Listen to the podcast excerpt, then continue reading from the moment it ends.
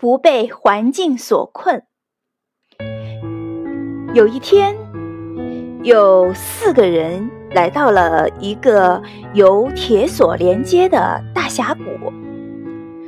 这个大峡谷地势险恶，见底奔腾着湍急的流水，几根光溜溜的铁索横亘在两边的悬崖峭壁之间。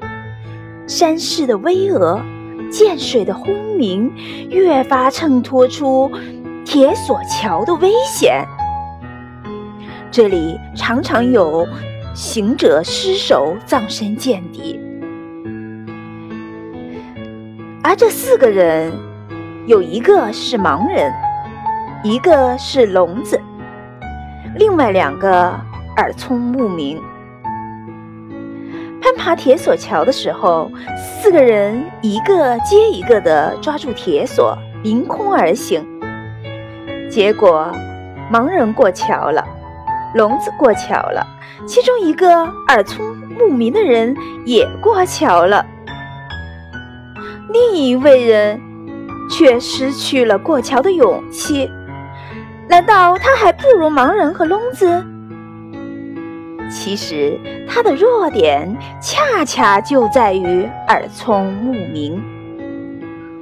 盲人说：“我眼睛看不见，不知山高桥险。”聋子说：“我耳朵听不见，听不到脚下流水的声音，恐惧减少很多。”那么顺利过桥的另一个耳聪目明的人呢？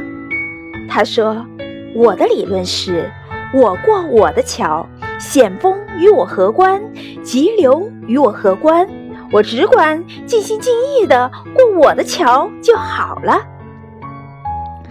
很多时候，我们失败的原因，并不是自身力量的薄弱，而是被环境所威慑，被周围的声势吓破了胆。